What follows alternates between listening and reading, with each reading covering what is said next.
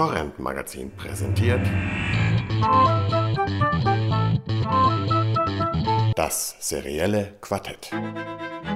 Lina. Markus. Und ein einsamer Jens. Hallo zum seriellen Quartett. Ich bin Lina und außerdem dabei sind noch Jens und Markus. Heute ist uns abhanden gekommen der andere Jens, der eigentlich sonst immer der, der erste Jens ist. Und der Jens, der jetzt noch dabei ist, ist der andere Jens. Ich weiß nicht, ob ihr da jemals durchgeblickt habt. Ähm, der ist leider heute nicht dabei, der hatte Zeitprobleme. Wir versuchen es also heute mal im Trio und wir reden über die Serie Orphan Black. Ähm, Orphan Black ist eine kanadische Science-Fiction-Serie, die äh, im letzten Jahr im März äh, ihre Premiere hatte mit äh, der ersten Staffel. Und zwar einmal auf dem kanadischen Sender Space äh, der, glaube ich, auch so eine Art äh, kanadisches Sci-Fi irgendwie ist, hauptsächlich Science-Fiction-Serien zeigt. Und zum anderen in den USA auf dem äh, Sender BBC America. Die zweite Staffel ist jetzt gerade am letzten Wochenende gestartet. Ähm, die Staffeln umfassen jeweils immer nur zehn Folgen. Und ab der nächsten Woche, dem 2. Mai, äh, gibt es die erste Staffel dann auch im deutschen Fernsehen auf ZDF Neo äh, im Free TV zum ersten Mal zu sehen.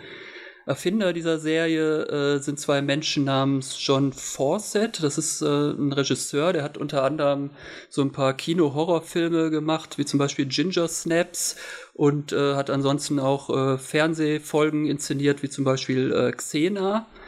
Und der Co-Schöpfer ist äh, ein gewisser Graham oder Grammy Manson.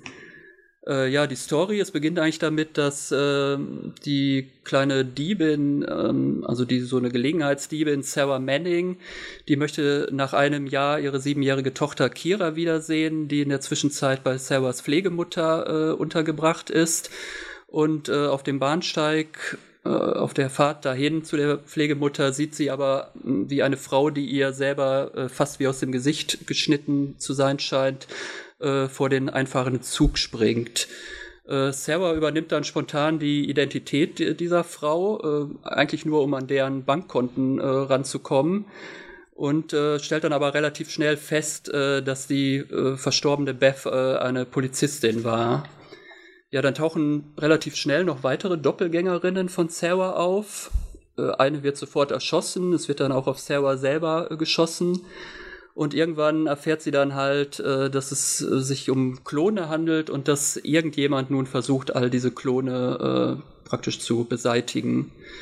In der dritten Folge tauchen dann erstmals auch noch weitere äh, Klone auf, die äh, dann halt auch Hauptfiguren werden. Äh, die wichtigsten sind eigentlich zum einen die Allison, das ist so eine recht spießige Hausfrau, die mit ihren Kindern in der Vorstadt lebt und äh, von äh, Sarah etwas ironisch Soccer Mom genannt wird. Dann haben wir da noch Cosima, das ist eine Doktorandin, die da an der Uni halt äh, ihr Studium betreibt. Äh, sie selber sagt immer, sie studiert FDEF, klingt immer ganz cool, das soll Evolutionsentwicklungsbiologie wohl sein. Ja, sie ist halt so der Wissenschaftsfreak, der halt äh, total clever ist und halt irgendwie alles ganz toll findet, was mit Wissenschaft zusammenhängt. Und dann gibt es auch noch die Helena, das ist eine Ukrainerin, auch passend zum Tagesgeschehen. Und das ist halt eine recht durchgeknallte Killerin, die ähm, von so einer Anti-Klon-Gruppe manipuliert wird äh, und jetzt äh, halt auf die anderen Klone praktisch angesetzt ist. Und sie hat auch äh, eine starke Neigung zur Selbstzerstörung. Gespielt werden alle diese Klone von der noch recht, oder vorher zumindest noch recht unbekannten Schauspielerin Tatjana Maslani. Die hat vorher äh, in so ein paar ja, mittelmäßig bekannten kanadischen äh, Fernsehserien mitgespielt. Am bekanntesten hierzulande vielleicht noch Being Erica. Dann in so ein paar Independent-Filmen hat sie mitgespielt und auch so in so kleineren ja, Genrefilmen kann man vielleicht sagen, wie zum Beispiel Diary of the Dead. Das war, glaube ich, äh, eine von diesen neueren Romero-Zombie-Geschichten. Und in dem Cronenberg-Film Tödliche Versprechen spielt sie wohl auch irgendwie mit. Da kann ich mich aber beim besten Willen nicht dran erinnern, äh, welche Rolle sie da wohl gehabt hat. Ähm, ihre erste Serienrolle hatte sie interessanterweise schon so mit elf oder zwölf Jahren, ist also schon sehr lange im Geschäft hat äh, auch zehn Jahre Improvisationscomedy auf der Bühne wohl gemacht. bereits 2003 ihren ersten Fernsehpreis gewonnen, äh, auch auf dem Sundance Film Festival schon mal einen Spezialpreis der Jury äh, bekommen. Aber ich denke, ähm, Orphan Black ist jetzt so ihre erste Rolle, wo sie jetzt so international oder halt größere äh, Beachtung jetzt auch gefunden hat.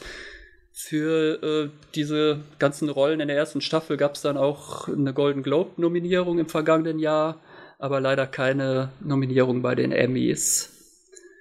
Ähm, ja, kurz, wie mir die Serie gefallen hat. Also mich hat die ganze Machart eigentlich sehr erinnert an so gute alte US-Network-Zeiten, wo es halt früher noch äh, gute Genreserien gab, wie zum Beispiel die erste Heroes-Staffel. Und auf der anderen Seite hat es mich sehr an so jüngere britische Genreserien erinnert, wie zum Beispiel Misfits oder Utopia, was, was so die Überdrehtheit und die Respektlosigkeit angeht, aber halt auch den schwarzen Humor, der da immer wieder drin ist. Und äh, das hat mir eigentlich sehr gut gefallen. dass halt zum einen hat man halt diesen Mainstream-Appeal, den man halt früher so in, in guten Network-Serien hatte, in US-Serien. Und zum anderen wird das Ganze halt verbunden mit so einer gewissen Direktheit und Edginess, äh, die man vielleicht eher so aus dem britischen Jugendfernsehen kennt. Also vor allem halt äh, erinnert mich das halt so an die Serien dieses Senders E4, der halt solche Sachen wie Misfits oder Skins äh, halt gemacht hat. Das ist einerseits recht frisch und temporeich inszeniert für eine junge Zielgruppe, denke ich mal. Äh, aber andererseits finde ich es halt auch sehr gut geschrieben mit starken Figuren. Gibt halt viele Twists und Handlungswendungen und aber halt auch einen philosophischen Überbau über dem Ganzen. Den musstest du noch erläutern, den philosophischen Überbau. Weil es klingt jetzt klingt nach einer total abgefahrenen Geschichte, klingt auch total, ähm, also klingt so, als muss man wirklich auf Science Fiction stehen, erstmal jetzt nur von der Erzählung her. Tue ich jetzt eher so am Rande. Ich bin ja kein, äh, kein Genre-Fan. Ich gucke immer, was mir am besten gefällt an jedem Genre und schließe keins aus. Aber ich finde, so mit Klonen und so, das äh, klingt schon sehr abgefahren und von den vielen Referenzen, die du jetzt gerade genannt hast, kannte ich auch ganz wenig. Also ich kenne eigentlich nichts, was die Macher vorher gemacht haben oder wo sie mal mitgespielt hat, auch das wenigste von. Also was, was ist jetzt daran eigentlich das, was, was wir ja, was wir eigentlich als, als diese, dieses Intelligente oder Schöne an dem seriell Erzählten finden? Das Intelligente, oder da fängst du gleich mit dem Schwierigsten. Äh ja, das, was du, hast du gerade gesagt, mit dem philosophischen Überbau. Ja, das klingt schon ziemlich schlau. Der philosophische Überbau ist natürlich, dass automatisch die Fragen aufkommen, was hat das mit dem Klonen auf sich? Ist das eigentlich äh, in Ordnung, dass irgendeine Firma anfängt, Menschen zu klonen und dann auch noch behauptet, wir haben jetzt das Patent auf diese Menschen, weil wir haben die ja praktisch im Labor entwickelt.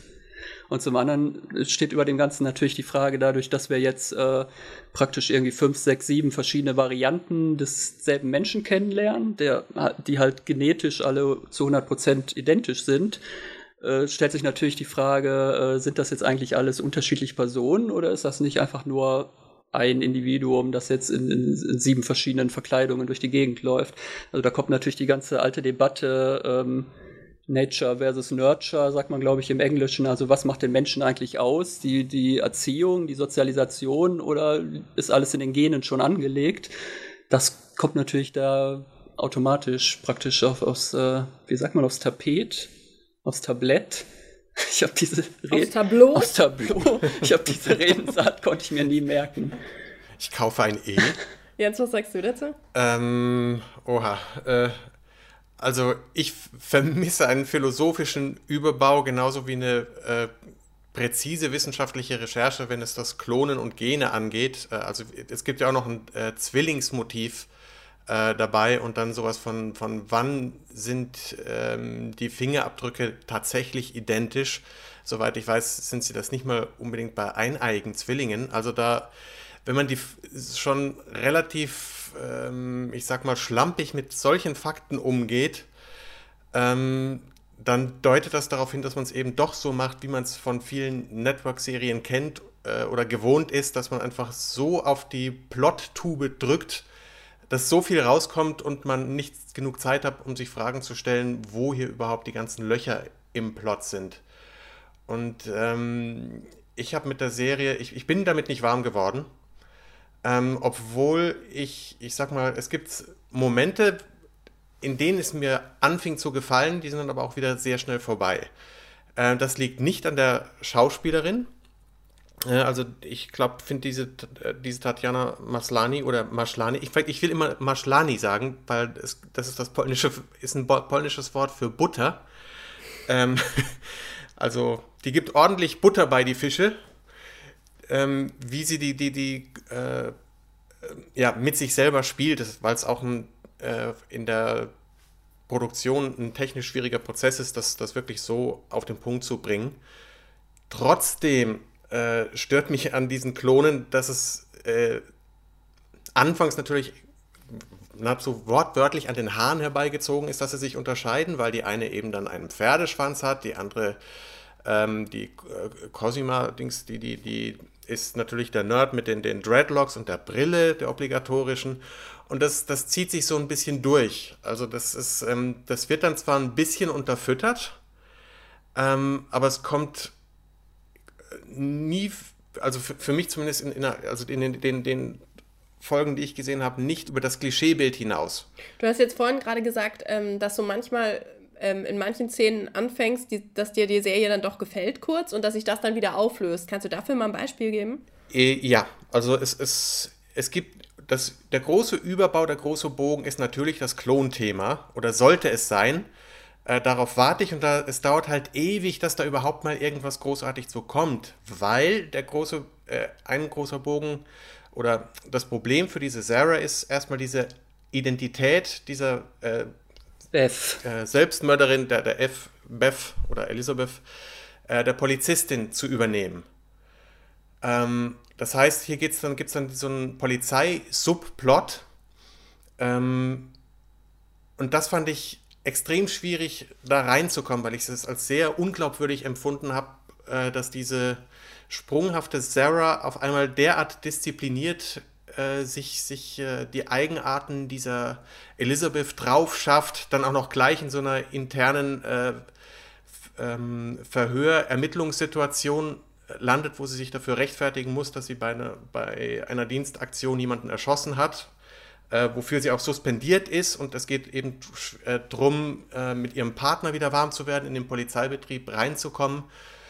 Und das ist dermaßen überzogen und unglaubwürdig, zumindest in den ersten zwei Folgen für mich, dass ich da schwer reinkam. Aber in der dritten Folge, zum Beispiel am Anfang, gibt es dann so eine ganz simple Nummer, wo sie dann eben doch ihre Polizeimarke und ihre Pistole wiederkriegt und dann auf der Toilette nicht weiß, wie man diesen dummen Pistolengurt anzieht. Das ist so ein simples Detail, ähm, wo ich dann aber wirklich mal gespürt habe, ja, das, so eine Szene fehlt mir schon in der ersten Folge, dass die, äh, diese Sarah nervös wird mit der Herausforderung, vor der sie steht, mal eben in den Polizeialltag reinzuschlüpfen, mit den ganzen Abkürzungen, ob sie eine, mit einer Pistole umgehen kann. Ich meine, sie, sie weiß nicht mal, wie man eine Pistole lädt und steht da halt wirklich hilflos da. Ähm, und das kommt mir zu spät in der Story. Also sowas hätte ich, das hat mich interessiert, mehr zu sehen, aber von Anfang an. Also es kann sein, dass in den späteren Folgen ähm, die Serie eher eine Balance dazu findet.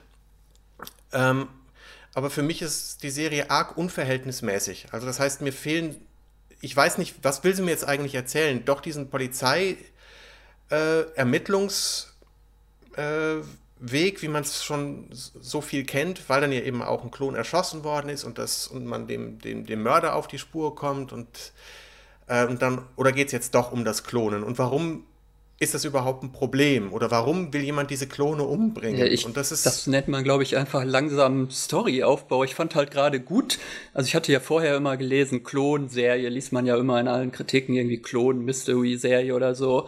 Dann werden aber halt gerade nicht, wie es vielleicht andere Serien machen würden, die würden dann gleich in der Pilotfolge irgendwie vier verschiedene Klone einführen und dann halt das, äh, die Debatte oder diesen Begriff halt auch gleich reinwerfen. So ist es halt gerade nicht, sondern Wieso? Es sind doch gleich zwei in der. In der also ich glaube, das Wort Klon, das fällt zum ersten Mal äh, irgendwie zu Beginn der dritten Folge oder so. Ja, aber es sind schon zwei Frauen aufgetaucht, die aus dem Gesicht geschnitten. In der sind. ersten Folge gibt es, glaube ich, am Anfang die Anfangsszene halt mit der Beth, die sich sofort vor den Zug wirft. So, jetzt wissen wir überhaupt noch nicht, was ist das jetzt. Wir haben es jetzt natürlich schon verraten, gut, aber das könnte ja auch irgendwie einfach eine geheime Zwillingsschwester oder sonst irgendwas sein.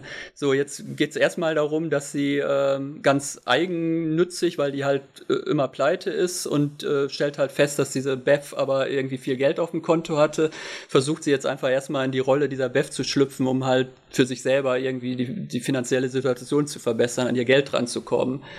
Ähm, ja, das weiß sie aber doch auch erst, nachdem sie in der Wohnung ist. Und da bin ich schon, weiß ich nicht so ganz, ob ich ihr das abkaufen würde. Mal ebenso einfach in die Wohnung von anderen Personen gehen. Warum nicht, wenn sich da die Chance bietet, wenn die Handtasche da steht? Aber das weiß sie doch nicht. Ich meine, die zweite Szene ist dann erstmal mit diesem Felix in der Kneipe zu sitzen und das ist schon so ein Downer. Also es, es gibt so wenig Sarah, weil sie schon so schnell dabei ist, sich diese Beth drauf zu schaffen. Ähm, und es gipfelt komplett in diese, dieser fürchterlichen komplett unmotivierten Sexszene mit diesem Paul in der Küche, wenn sie ähm, eigentlich in Panik vor ihm zurückweicht, weil sie nicht weiß, wie sie mit der Situation klarkommen soll und dann macht es einfach Klick im Kopf und ja, jetzt gehen wir poppen. Und gleich in der Küche. Das ist so komplett aus dem aus dem Nichts. Ja, die Sexszene, die scheint ja jeden irgendwie total äh, aufzuregen. Also ich glaube, es ist die einzige Sexszene in der kompletten ersten Staffel. Jetzt frage ich mich, liebe Game of Thrones Freunde, was stört ihr euch jetzt daran, dass es eine Sexszene in der Pilotfolge gibt? Also natürlich ist das, ich sage ja, das ist eine Serie für eine junge Zielgruppe. Da versucht man natürlich auch in der ersten Folge ein bisschen auf die Tube zu drücken, auch ein bisschen, äh, jetzt sage ich mal, jetzt etwas vordergründigere äh, Schauwerte da reinzubringen. Aber es ist ja jetzt nicht so, dass da in jeder Folge, die sich jetzt irgendwie die Klamotten vom Leib reißen und unmotivierte Sexszenen stattfinden, ganz im Gegensatz zu bestimmten anderen US-amerikanischen Serien. Entschuldigung, es ist komplett unmotiviert in dem Moment. Also wenn man in einem Bordell über Sex stolpert, äh, dann ist das durchaus in einer gewissen Weise motiviert. Wenn es in der Küche ist, wenn, sie, wenn jemand die Identität eines anderen annimmt und nur aufgrund von Video- und Fotomaterial weiß, oh, das ist wohl der Lebenspartner von, von der und ähm, und dann einfach innerhalb einer Szene, wo jemand zurückweicht mit Angst in den Augen vor jemandem, dann jetzt einfach mal sagt, äh, ja, um, um jetzt aus der Situation rauszukommen, setze ich Sex ein. Äh, Entschuldigung, kaufe ich nicht, finde ich, finde ich scheiße. Sexszenen können sie meinetwegen haben, so viel wie sie wollen. Und sie spielen die gleiche Karte mit dem gleichen Typ mehrfach aus in dieser ersten Staffel. Und ähm, ganz abgesehen davon, da würde ich jetzt spoilern. Da war das der andere, das andere Argument von dir war, dass äh, der und die Unterscheidung zwischen den Klonen nur durch die Frisuren oder die Brille äh, ver verdeutlicht wird es sich halt genau gerade anders. Man hätte jetzt da irgendwie ein super Make-up machen können, man hätte die jetzt irgendwie, weiß ich nicht, die Gut, die eine auf alt, die andere auf jung schminken, geht natürlich jetzt bei dem Klonthema nicht, aber man hätte ja sonst was da irgendwie machen können äh, mit Make-up, mit, mit äh, Frisuren oder was auch immer. Und das Einzige ist ja wirklich, dass die andere Frisuren haben und dass die eine halt, das ist der alte Clark Kent-Trick, man setzt sich eine Brille auf und dann wird man halt nicht wiedererkannt.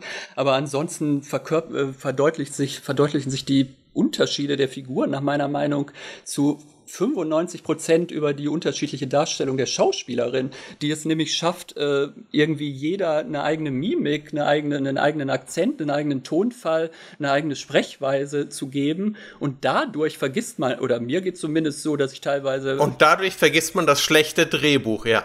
Und das ist wirklich mich der, mal ausreden, der, Jens. Da, dadurch vergesse ich teilweise, dass, dass es überhaupt die gleiche Schauspielerin ist. Und das liegt halt nicht daran, dass sie, dass sie einmal eine Brille auf hat und einmal irgendwie die Haare nach hinten gebunden hat und, und einmal ein bisschen Lippenstift trägt und einmal keinen trägt, sondern es liegt einfach daran, dass sie eine, eine komplett andere Ausdrucksweise äh, oder ja, diesen unterschiedlichen Rollen gibt. Und das finde ich eigentlich das Faszinierende. Sehe ich nicht. Da bist du, glaube ich, ziemlich der Einzige, der das nicht ja, so gut. sieht. Also es liegt auch an den Haaren und das ist das erste offensichtlich, was einem auffällt. Ja, aber was soll man machen? Jetzt das sind fünf verschiedene, äh, die leben in verschiedenen Ländern, in verschiedenen Situationen, in verschiedenen sozialen Schichten, äh, haben sich vorher nie gesehen, wissen nichts voneinander. Da gehst du jetzt davon aus, dass sie automatisch alle dieselbe Frisuren, dieselbe Haarfarbe und dieselbe, denselben Kleidungsstil hätten, oder wie? Nein, was ich sagen will, ist, dass sie das erste, was augenscheinlich einem auffällt, sind die unterschiedlichen Frisuren. Auf der Drehbuchseite steht erstmal nur der Name. Und wenn man dann einfach nur mal beurteilt, wie dort gesprochen wird, was die sagen. Da fällt man, da, das ist austauschbar, es ist dann wirklich schlecht geschrieben, um die Figuren auseinanderzuhalten.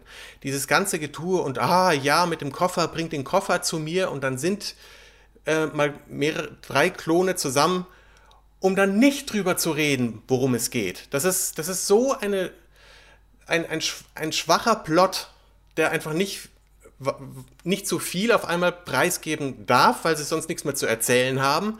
Aber so wird das künstlich gestreckt. Und weil es so gestreckt wird, habe ich keine Ahnung, was wollen die mir eigentlich erzählen? Soll das einfach immer nur permanent Spannung erzeugen, damit ich ja weiter gucke, um zu erfahren, wer steckt dahinter, wer könnte hier der Mörder sein? Und das lässt mich einfach komplett kalt weil es gibt keinen philosophischen Anspruch dahinter, weil, wie ich schon gesagt habe, es, die, es wird sich null um die Fakten gekümmert, was das Klonen oder Zwilling oder sonst was angeht. Es ist alles so eine na, unspezifische Bedrohung, weil eben hier ist ein Killer unterwegs und das sieht dann ein bisschen wie, wie Sieben aus, weil irgend so ein äh, Verrückter wieder irgendwelche Bibelsprüche an der Wand äh, schreibt und dann auf dem Motorrad unterwegs und hier wird, wird eine Puppe hinten, ein Puppenkopf hinterlassen mit einem ich kann es nicht mehr sehen und ich weiß nicht, was diese, dieses Ding mir eigentlich erzählen will. Und es bleibt der guten Tatjana ungenommen, dass sie es tatsächlich hinbringt, diesem Nichts auf der Seite, ein, auf, dem, auf der Drehbuchseite, wirklich Substanz auf der Leinwand zu geben. Aber das ist auch alles.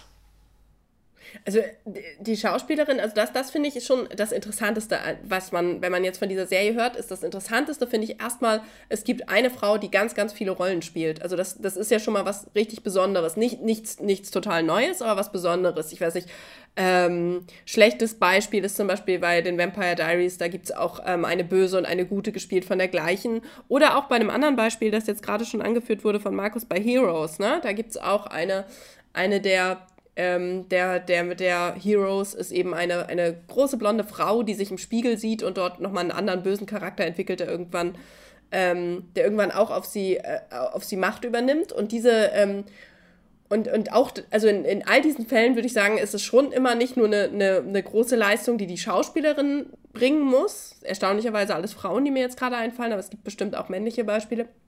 Äh, sondern es ist ja auch noch zusätzlich irgendwie technisch wahrscheinlich unglaublich schwierig. Also manchmal sieht man es, wenn es schlecht gemacht ist, dass halt immer nur eine braune Langhaarige von hinten zu sehen ist oder so. Und man muss dann halt irgendwie denken, das soll die jetzt also sein, die andere. Aber ähm, Markus hat ja vorhin schon gesagt, in dieser Serie ist es tatsächlich so, dass man auch viele, viele dieser, dieser Klone einfach frontal nebeneinander sieht, ne? Ja, mit Kamerabewegung ähm, sogar dabei häufig. Okay. Und das ist, das macht die Sache dann wirklich schwierig. Also die, den, im Großteil ist es immer noch so, dass, dass man halt jemanden im Anschnitt sieht, der halt ähnlich angezogen ist äh, und dann eben den Pferdeschwanz oder sonst was hat. Aber es gibt in jeder dieser Szenen immer wieder äh, die Momente, wo, wo wirklich tricky, sehr schwierige äh, Einstellungen gedreht werden. Mit Kamerabewegung und Schärfenverlagerung, wo wer dann hinten in die Küche geht, aber die sitzen, es sind, sitzen zwei davor auf der Couch. Das ist wirklich schwer, vor allem auch das mit dem Timing hinzukriegen, weil die, die Tatjana muss alle drei Figuren ähm, im Kopf haben, dieses Gespräch und den Rhythmus. Äh, ich glaube, da kann man nicht so viel drehen dann in der Postproduktion. Das muss sie wirklich, das Timing muss sie mitbringen. Und das macht sie ganz fantastisch. Also eine Szene, wo sie, wo sie dreimal zu sehen ist, wird quasi, wird ähm, wahrscheinlich tausendfach, aber dreimal dann endgültig gedreht und dann übereinander gelegt. Genau. Oder wie? So kann man sich vorstellen. Also das muss, also die, die Einstellungen können fast nur über äh, äh, ja, eine, eine Schiene, die gelegt wird, ähm, gedreht werden, wo die erste Kamerabewegung vom Computer aufgezeichnet wird und dann zweimal identisch reproduziert werden kann. Weil dann kann man das übereinander legen. Vielleicht gibt es auch eine billigere Methode, weil so lang sind die Einstellungen dann auch nicht, aber es ist immer noch, ähm, dass es funktioniert, ähm, das schafft allein die, die, die Schauspielerin. Und dafür wirklich Hut ab. So, und nochmal zur Ha Was äh, soll ich jetzt noch diesen... sagen? naja, das, das, das hattest du ja auch schon deinen, deinen Respekt ausgedrückt. Ich bin immer noch der Meinung, dass, äh, ne, dass man, also die Schauspielerin muss ja mit irgendeinem Material arbeiten. Die kann ja nicht da hinkommen, sagen, oh, auf dem Drehbuch steht jetzt nur, was die einzelnen Figuren zu sagen haben. Die kriegen aber eigentlich alle gleich. Und ich muss jetzt mit meiner Schauspielkunst daraus verschiedene Persönlichkeiten machen. Das funktioniert meiner Meinung nach nicht, weil ein Schauspieler kann auch nur mit einem Drehbuch oder mit dem Material, was man hier geschrieben hat, arbeiten. Deswegen bin ich der Meinung, dass es halt auch ein Verdienst der Drehbuchautoren ist, dass man halt nicht denkt, ich sehe da jetzt eine Schauspielerin, die ist ja fünfmal irgendwie mit verschiedenen Frisuren, aber eigentlich ist das immer der gleiche Charakter, sondern dass zumindest ich den Eindruck habe, da sind äh, fünf, sechs verschiedene Figuren, die äh, halt wirklich unterschiedliche Figuren sind, die unterschiedliche Eigenschaften haben, die unterschiedlich sprechen und so weiter. Und das geht meiner Meinung nach nicht, ohne dass die Autoren halt auch eine gewisse Qualität haben, wenn ihr oder ihr Material eine gewisse Qualität hat. Doch, finde ich schon. Also wenn zum Beispiel die Cosima über zwei Folgen lang nichts anderes dieser Sarah oder Elizabeth zu sagen hat, als bring mir den Koffer, ohne auch nur einmal darauf einzugehen, warum, und worauf, also außer dass dort wichtige Dokumente drin sind, weil in solchen Koffern immer wichtige ja, Dokumente drin sind. Das ist ja was anderes, das ist die Story. Das ist das, ich ne, rede nee, jetzt von, den, von der Charakter, von den Figuren rede ich. Das, ja, was du aber meinst, ist, dass du eigentlich, dass du einfach das, das Storytelling an sich irgendwie oberflächlich oder abgenudelt oder was auch immer findest.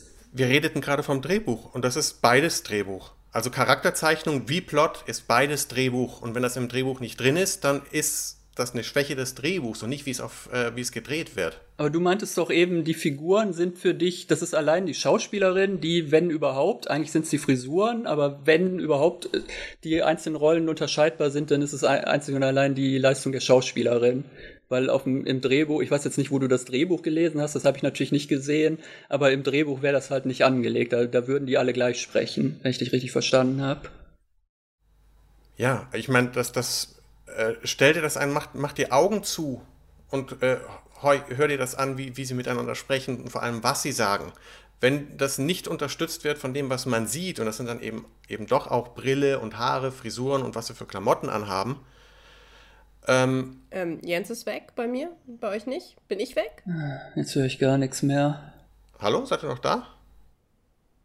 Hallo? Scheiße. Ich höre euch nicht mehr. Hm. Jetzt haben wir Skype zum Absturz gebracht.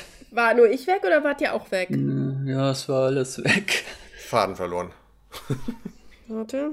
Ja, du hast das Drehbuch, du hast ähm, dein Argument verteidigt. Markus, du hat dich ziemlich hart rangegangen und meinte, du könntest das Drehbuch ja gar nicht kennen. Und du hast Nein, das habe ich nicht gesagt. Ich habe gesagt, ich habe das Drehbuch nicht gelesen. Ich auch nicht, aber ich, ich ähm, man kann es ja. Ähm, du hast gesagt, mach die Augen zu, mach die Augen zu genau. während der Dialoge. Da warst du. Reverse Engineering, also vom Drehbuch. Und ähm, da ähm, ist, bleibt einfach wenig Substanz übrig in dem, was sie reden. Wenn man schon mal die ähm, die, die Allison wird von, von Sarah alias Beth zur, zur Rede gestellt und weicht nur aus. Ne? Weil, oh mein Gott, wenn wir jetzt über Plot reden, benutzt nicht das böse Klonwort. Ähm, das ist alles, was erstmal rauskommt. Und es geht null darum, wo sie herkommt. Äh, und ich meine, die Allison ist in dem Moment genauso äh, von einem Mörder bedroht, einer verrückten, einem verrückten Killer, der hinter all diesen Klonen her ist. Sie hat sogar Familie zu Hause, zwei Kinder. Und es interessiert sie einen Dreck, mit dieser Beth oder Sarah drüber zu reden, wie man sich gegen diese Bedrohung verteidigt. Das ist schlecht geschrieben, das ist schlechter Plot. Punkt.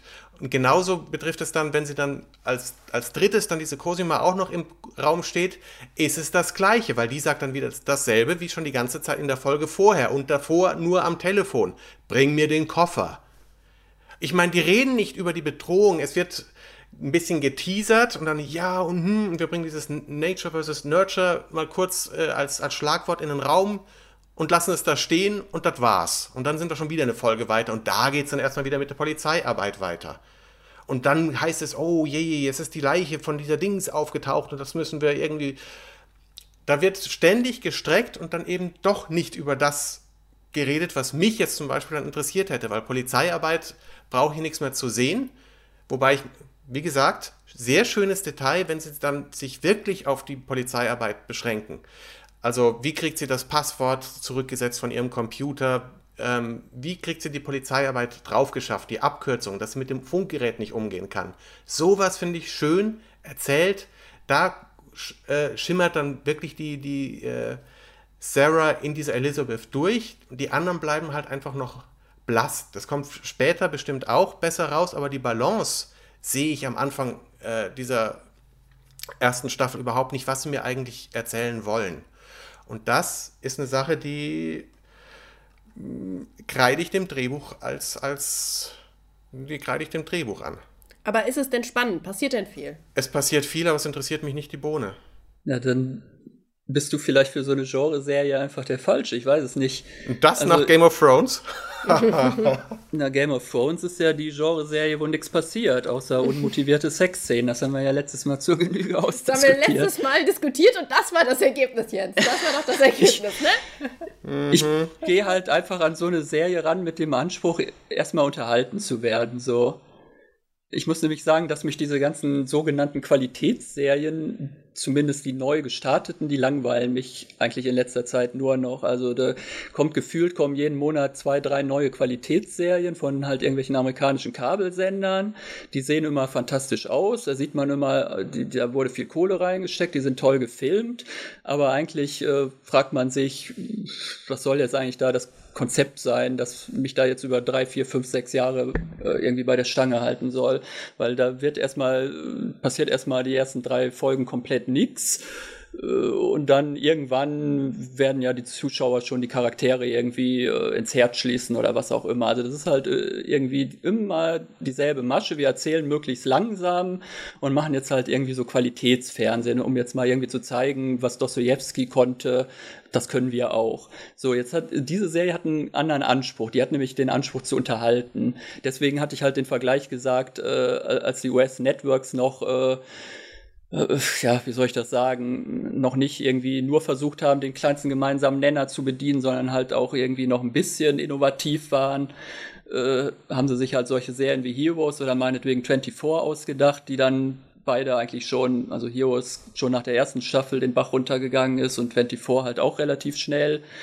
Aber da hatte man zumindest am Anfang irgendwie noch einen innovativen Anspruch. Oder halt auch äh, Sender wie äh, britische Sender wie BBC oder Channel 4, die das halt versuchen mit so Serien wie Misfits oder Skins, die halt versuchen einerseits schon so einen Massenappeal zu haben, eine junge Zielgruppe anzusprechen und halt nicht irgendwie mit einem Qualitätsargument, sondern indem man halt irgendwie äh, temporeich und äh, mit einem überdrehten Humor halt erzählt und andererseits das Ganze aber halt nicht äh, irgendwie so völlig platt ist, wie es halt jetzt in 99 Prozent der US-Network-Serien äh, irgendwie zurzeit der Fall ist, wo irgendwelche völlig äh, ja, irgendwelche Prämissen aufgeblasen werden, was weiß ich, da kann sich ja jetzt jeder seine Beispiele denken.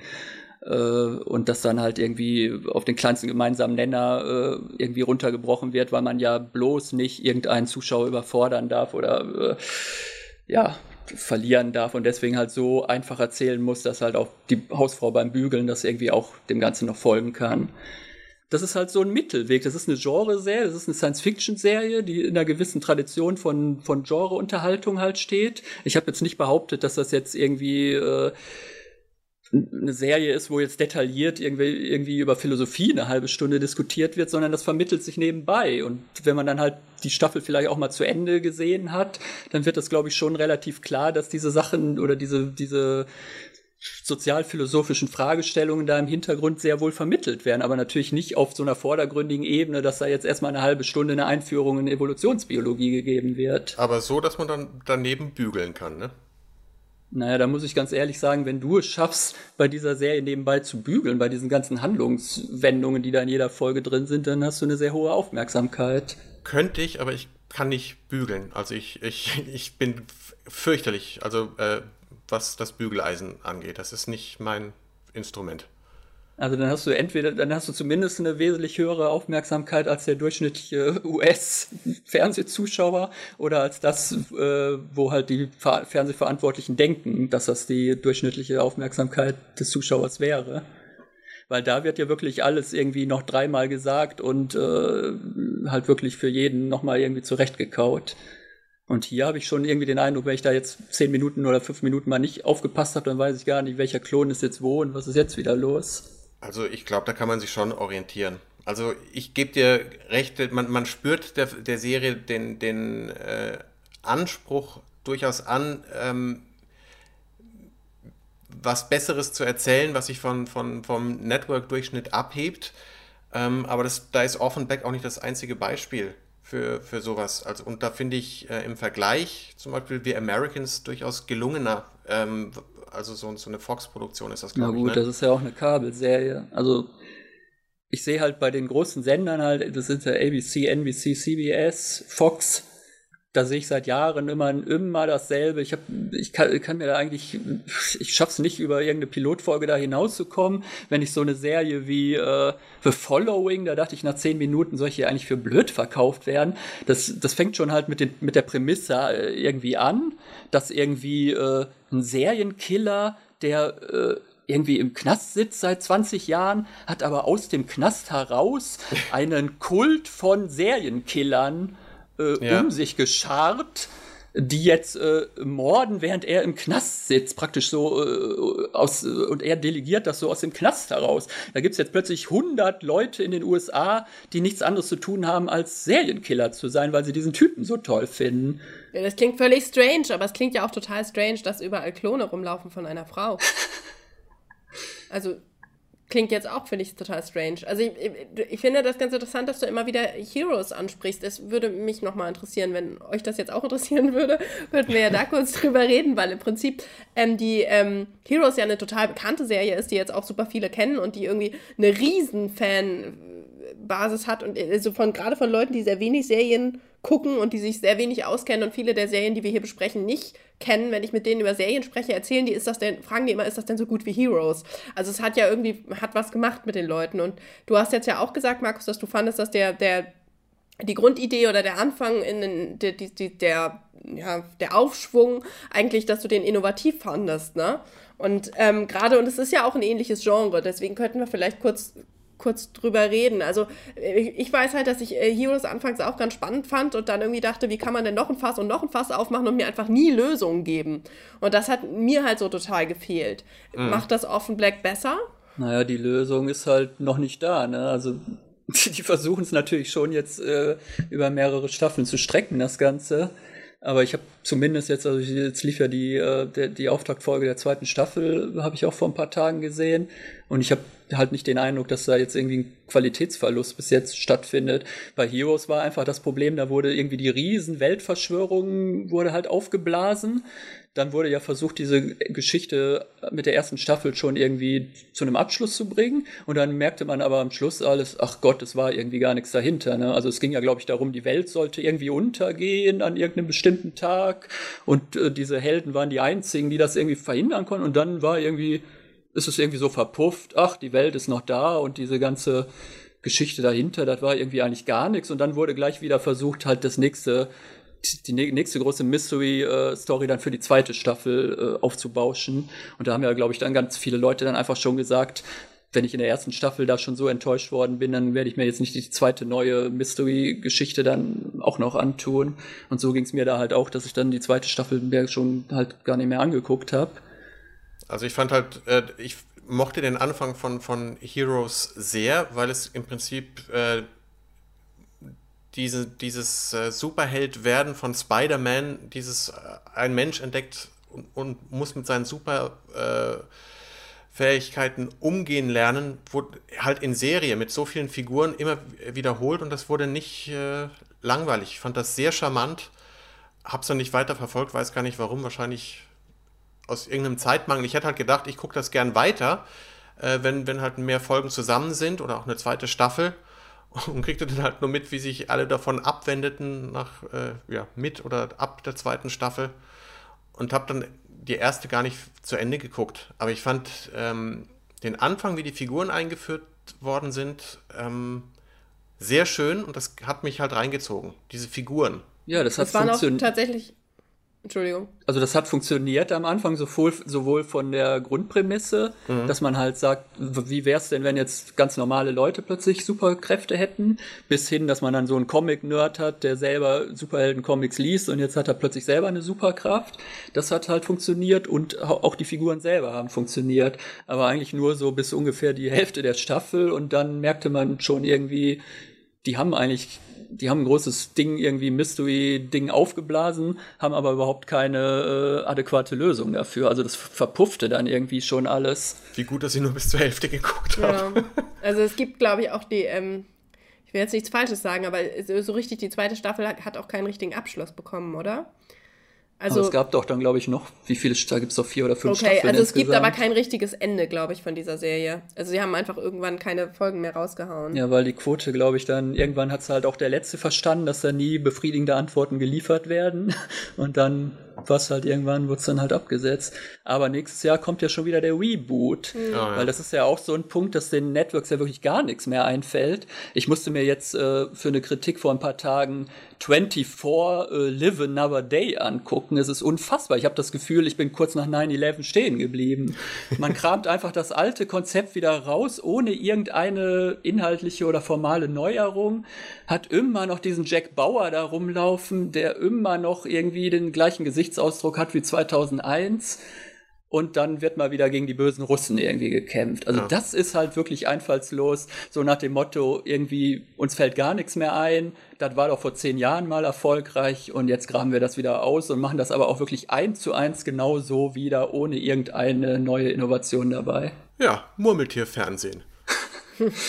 Und das wird dann noch verkauft als Limited Event Series. In, in der Politik läuft es doch jetzt genauso. Jetzt sind auch wieder die Russen die Bösen, die, die, der Westen sind die Guten und fertig. Und da kann man die ganzen alten Sachen wieder ausgraben. Deswegen passt The Americans, glaube ich, perfekt, auch wenn es 81 spielt, ne? Oder anfängt. Das könnte man jetzt als ein Ende nehmen oder du erzählst was zu The Americans. Äh, auch äh, The Americans ist im Prinzip so ein bisschen wie, wie äh, Ninochka von Lubitsch trifft Arlington Road.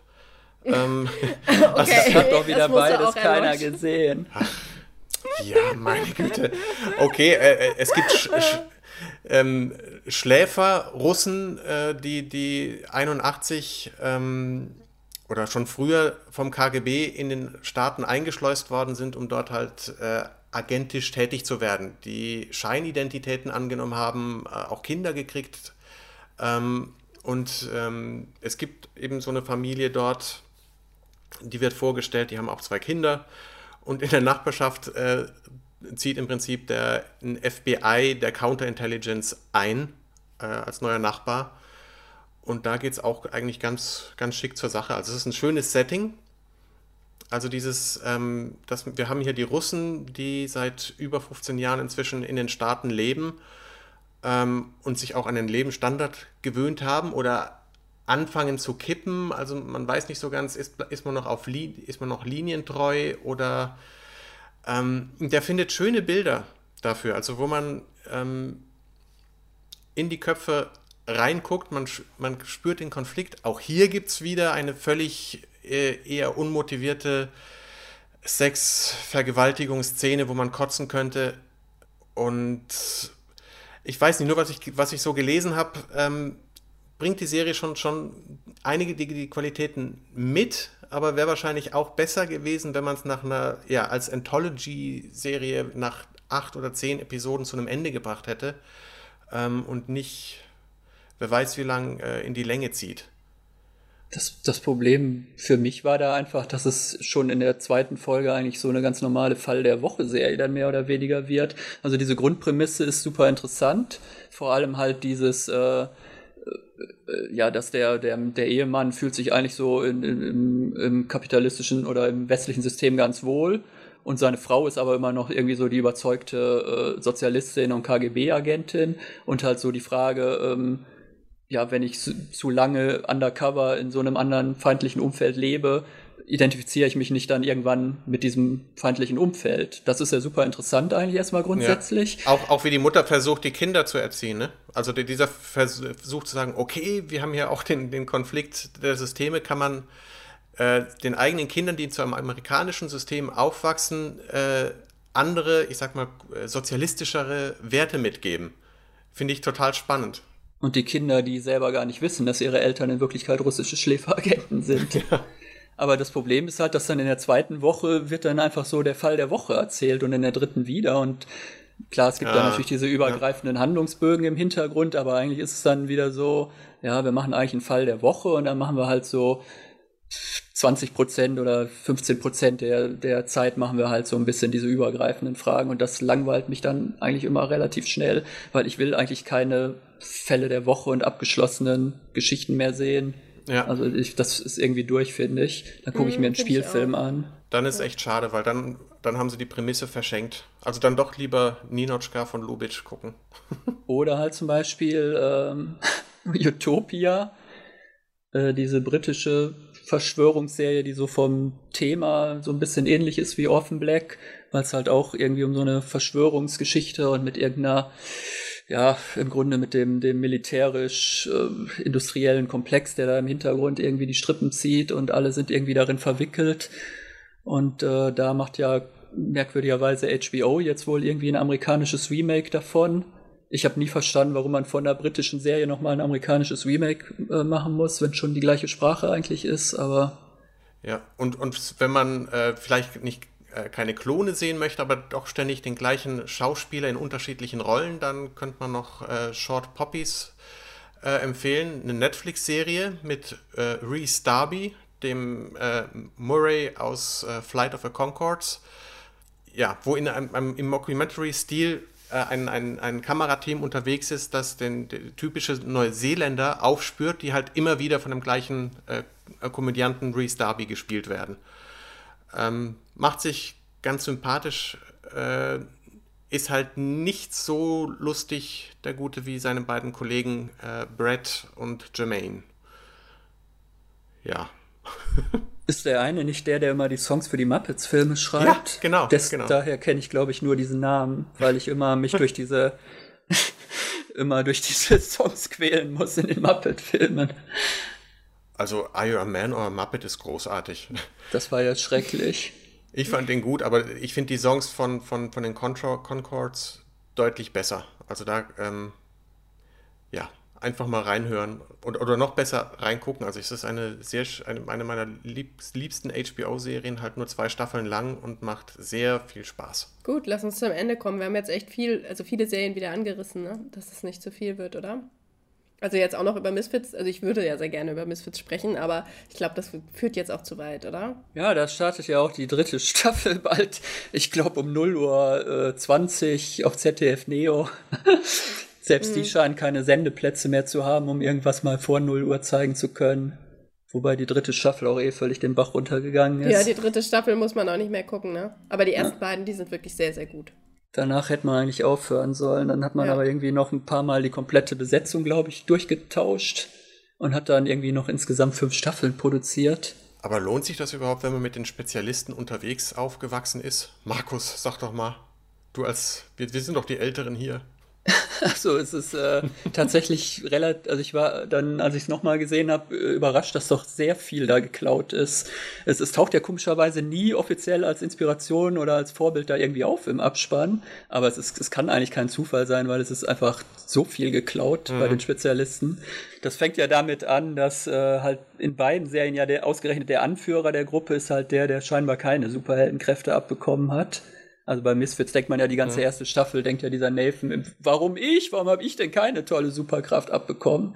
Und das war ja bei Spezialisten auch so, dass der Anführer als einziger keine Superkraft hatte. Ja. Also das, das kann irgendwie alles, und dann halt der Name natürlich, das kann irgendwie alles kein Zufall sein. Mhm. Aber es, es, steht nirgendwo, ich habe überall in allen Artikeln immer gesucht, es steht nie, dass das die offizielle Vorlage äh, irgendwie ist. So wie bei Berlin Berlin, wo die immer äh, ganze Ellie McBeal-Dialoge einfach eins zu eins nachsprechen, ohne das hier irgendwo anzugeben.